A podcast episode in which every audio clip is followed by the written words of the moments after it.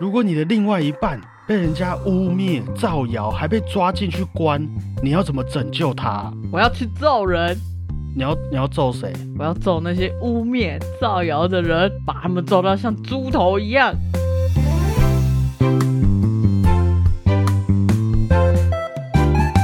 大家好，我是主播 Blue Tom。大家好，我是主播果鹏。这个礼拜的音乐周报啊，要帮各位介绍一部非常重要的作品。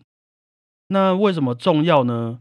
因为大家都说嘛，你就是我的唯一， yes。来吧，果鹏，我们直接进入正题吧。 好高哦。好，今天要介绍的是一八零五年十一月二十日贝多芬的歌剧作品《费代里奥》首演完毕。注意哦，注意，今天要讲的是贝多芬唯一歌剧作品《费代里奥》。我要讲昨天我在看你打的时候，我就说你今天要讲什么啊？你就跟我说费代里奥，然后我就说哦，莫扎特的哦。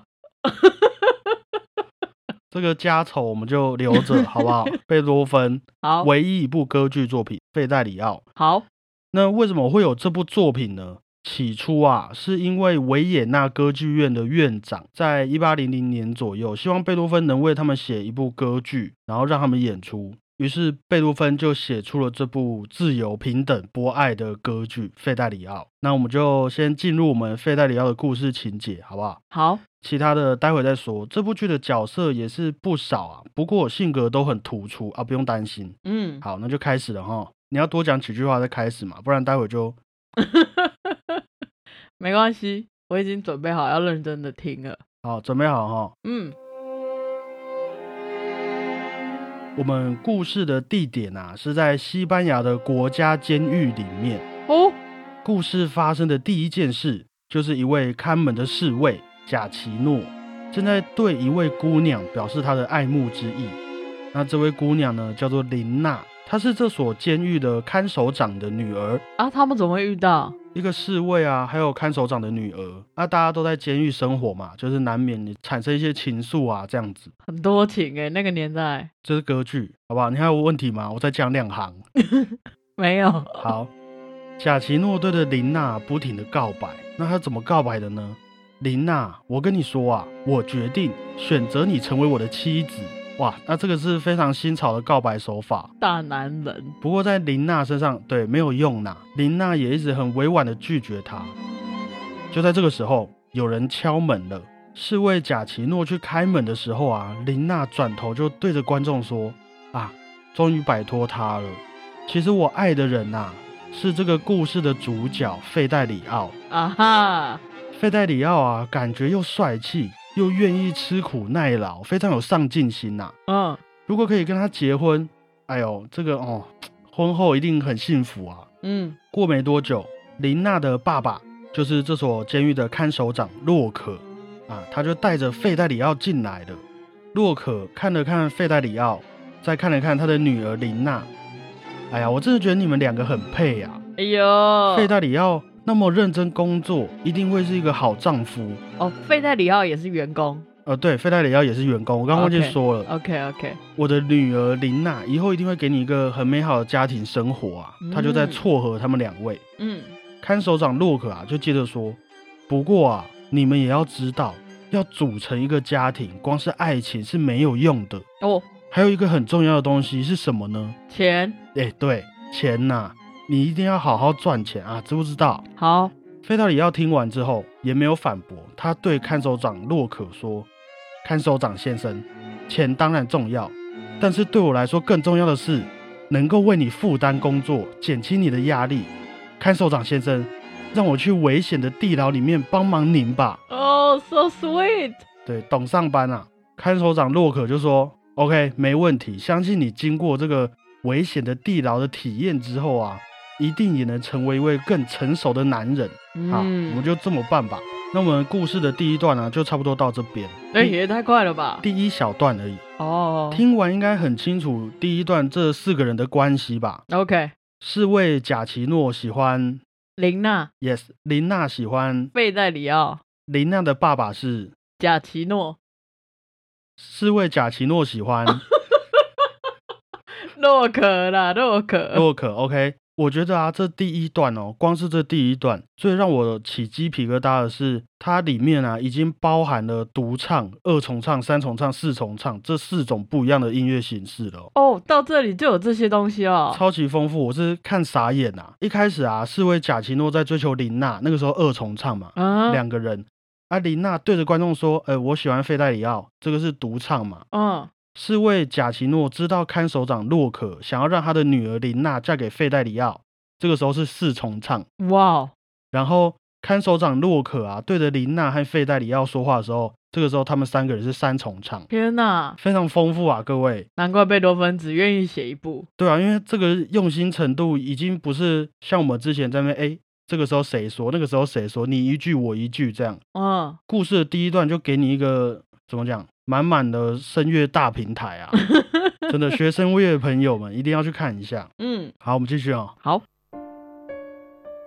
在这个幽暗的地牢里面啊，典狱长皮查洛带着一群侍卫急忙的跑进来，因为上头的法务部长啊发公文给他说啊，他们怀疑你这个典狱长非法监禁，那政府官员明天就会来检查你这个监狱。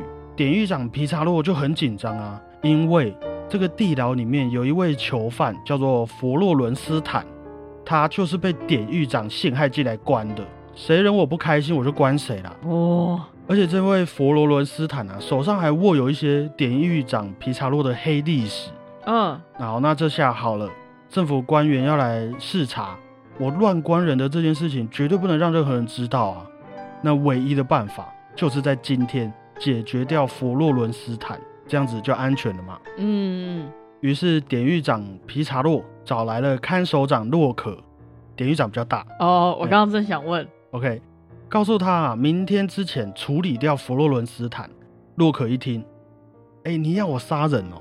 他就是叫费代里奥，对不对？还没，还没，我不敢呐、洛可真的不敢。嗯，好，没关系，你不敢。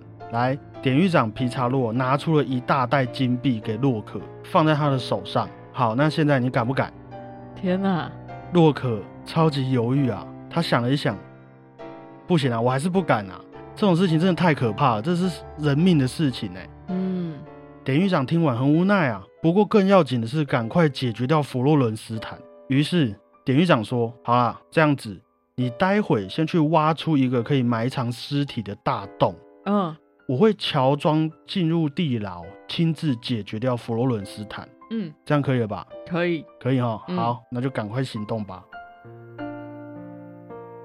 典狱长皮查洛还有看守长洛可离开之后啊，费代里奥就从黑暗中慢慢走了出来。哎呦，他说啊，这些卑鄙的家伙竟然还要做这些坏事哦！我的老天呐、希望爱情的信仰能够指引我方向，让我能顺利的把我的丈夫从地牢里面解救出来。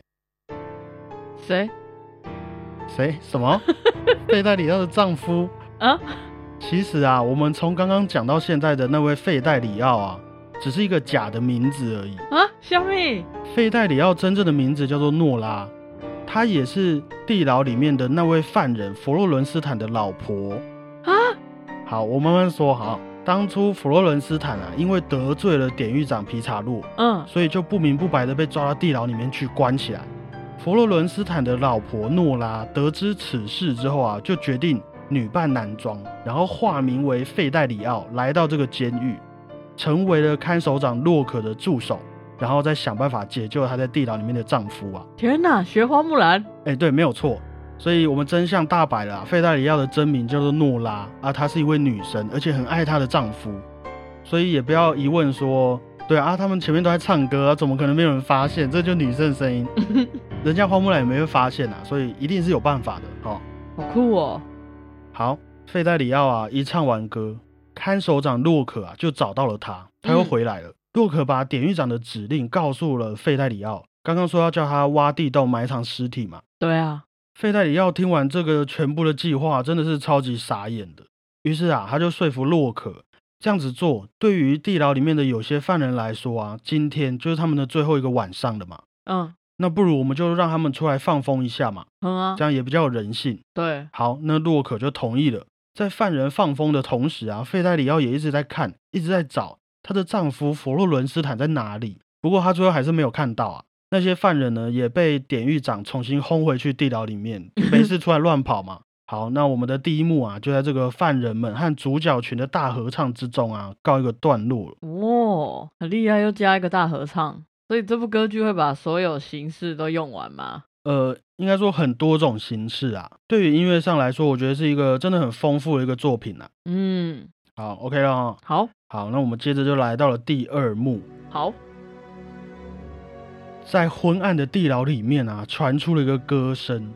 哦，这个可怕的死寂啊，我的周围一片荒凉。哎，没有错，他就是手脚都被铁链绑住的佛洛伦斯坦。他说啊，他只不过是说了实话，但是得到的回报却是这种下场，真的是可怜呐、含冤呐、好人好像都会这样是啊，说完啊，他就晕倒了啊，哈，太累了啦，就身体不好，被绑住了呢。才刚出几幕就晕倒。还没，还没，后面还有他的事。 OK，这个时候啊，准备要来挖地洞的费代里奥和看守长洛可走了进来。他们两个人看见倒在地上的佛洛伦斯坦，就以为他死了啊。那他们还是心地善良的，赶紧给他吃一些面包啊，配一点小酒，这样子嗯，就是很便宜的那种烂酒、啊，让佛洛伦斯坦稍微恢复了一下精神。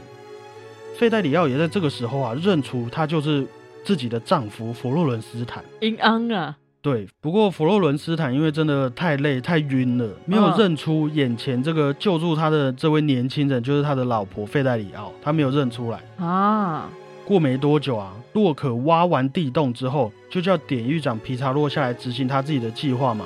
皮查洛啊，来到了佛罗伦斯坦面前，把佛罗伦斯坦的头抓起来。哎，你看清楚啊，我就是要来结束你生命的人呐、于是他们两个人就嘴炮了一阵子之后啊，皮查洛就拿出了一把刀子，准备要对着佛罗伦斯坦手起刀落。就在这个时候，费代里奥一个箭步就弹开了皮查洛，然后跟他说：“你要杀了他，你就先杀了他的妻子吧。咦，”好，没有错，我跟你讲，里面的角色也跟你一样。这个时候啊，大家就混乱起来了。哼啊，对于费代里奥说：“我保护我的丈夫，我不怕你嘛，嗯，我不怕你皮查洛还是什么，我都不怕。”这边合理，对，然后佛罗伦斯坦说：“哦，我的天呐，你真的是我妻子吗？你真的是吗？哦，我真的是娶对人了呐，好险！”然后典狱长皮查洛说：“什么妻子？我都要杀人了，我难道还会怕女生吗？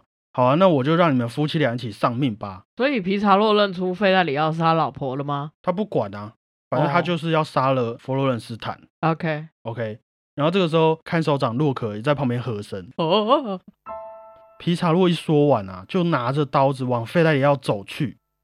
费代里奥不慌不忙啊，从兜里面拿出一把手枪，对着皮查洛的头说：“你是往前走试试看，你信不信我就去把你那个 biang biang，所以那个时候有枪了哦。我不知道，反正他反正他就有枪啊，嗯，还是很傻眼那种，他就真的拿一把枪这样子。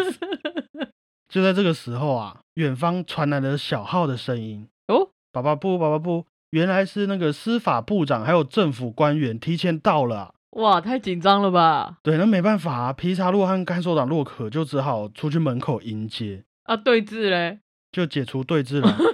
蛋姐蛋姐，我先出给一嘞。对啊，人家老大来了、啊，哦，就留下了费代里奥和佛罗伦斯坦。快逃啊！哦，没有，他们跪在地上，感谢命运的安排啊、感谢哦，法务部长及时赶到了啊、还不快哦逃？画面一转，来到了这个监狱的广场上面，法务部长对着大家说：“嗯，别担心啊，我是来拯救你们于不公不义之中的人啊，嗯，你们再也不用生活在黑暗与恐惧当中啊。这个专制的体制，谁在那边乱关人的啊，我一定会瓦解他的。”嗯，说完之后，法务部长就一个接着一个赦免了那些被污蔑的罪犯，当然也包括经历了重重难关的费代里奥和佛罗伦斯坦。嗯，看守长洛可啊，也趁机上书跟法务部长说，哎、就是那个皮查洛啊，要陷害他们，还说要挖地洞，然后杀了他们。哎、你看这个人，这个宝贝啊，法务部长就一个眼神，典狱长皮查洛就被卫兵给拖了下去。那费代里奥啊，也亲自解开了佛罗伦斯坦的手铐还有脚镣，于嗯，是大家就在这个监狱的广场上歌颂爱情的力量，歌颂正义获得彰显，我们贝多芬唯一的歌剧《费代里奥》啊，就在这边结束了。啊啊，也没有解释一下那个贝代里奥的女儿身吗？有啊，我刚不是跟你讲吗？他就是女扮男装这样子啊。所以前面那个琳娜什么都不 care 了。哦，这个也是一个大家在讨论的一个点。对啊，他们出来就是干嘛的？我们一开始啊，你那边还问那么多 问题，然后其实没他们的事情，因对为啊重点是、我们的结局啊是要让大家相信有没有正义、正义、爱情。好啦好啦，看在他用这么多形式上面，就或许我们可能真的找一群比较有心的音乐家，哎，我们可以帮那个林娜写一个外传这样子，也不是不行。哦，好啦，好，贝多芬啊，在创作这部歌剧《费代里奥》的时候啊，他的耳朵其实已经开始生病了。啊，那又加上他非常看重这部歌剧作品，嗯，虽然故事听起来没有很长，不过贝多芬是花了整整两年的时间才创作完第一个版本的《费代里奥》，两年哦，两年，而且重点哦，第一个版 本，第一个版本就隆重推出嘛，不过嗯也是试试水温啊，没有那么的受大家喜爱。于是经过了一年啊，为了让整体的剧情可以更加的紧凑一点，贝多芬又在更新了一个版本。过了十年啊，一八一四年，在贝多芬和其他的剧作家讨论之下啊，又决定再更新一个版本，就成为了我们现在看到的《费代里奥》。好了，可以啦，那么用心的处理了那么多年，对，不过还是会有那个琳娜的问题啦，就是他根本没有要解决吧？我觉得可能看事情的角度不太一样。对啊，没关系啊，对于每个人的人生来说，有没有？对于费代里奥这个故事来说，琳娜可能就是这么的一个角色了。没错，一个过程，对啊，那对于琳娜来说，哎，费代里奥可能也只是一个过程。嗯，对，，看事情的角度哦，突然有点。哲学起来了，所以说啊，真的是一部很用心良苦的歌剧啊。嗯，我也觉得贝多芬那一种有一点让人家不惧怕命运的个性啊，也很充分的体现在这部歌剧里面。哦，对耶，这么一说，对啊，对于自由的坚持啊，爱情的伟大，突破那些由命运带来的限制，彰显正义的这些事情。嗯，那尤其在这个充满各种不确定的言论和未来的社会啊，我觉得我们一定要坚持自己的信念，好不好？没错，很正面吗？有，好，来吧，过鹏。节目的最后啊，就用一个你从费代里奥之中学到的信念来跟我们分享一下，啊，做个结尾，我觉得做人一定要善良正直，善良正直，对，好。所以，如果你的另外一半被人家冤枉污蔑，被抓去关，我还是会去揍他，因为我是善良的人。不知道欸，我一直觉得哈，就是要以暴制暴啦。啊，不然呢，我还要在那边跟他斗智斗勇，他等一下又给我在那边得瑟，就是一个彰显正义的手法，我会比较这样啊，可能这样不太好，我也没办法，就可能一些我们现有的法律规范已经满足不了你这个报复的心情。我自己会这么觉得，好的，那我们继续努力，嗯，好不？好？不管是对这个社会，或是对你自己，你练壮一点，你你打赢的胜算比较高，这也是一点好处，嗯，好，对吧？对，好，OK，以上啊就是今天的音乐周报。喜欢的大家也可以帮我们把频道分享给你们好朋友们哦。自由平等，博爱，谢谢大家，我是主播 Blue Tom，谢谢大家，我是正义的果鹏，大家再会。拜拜。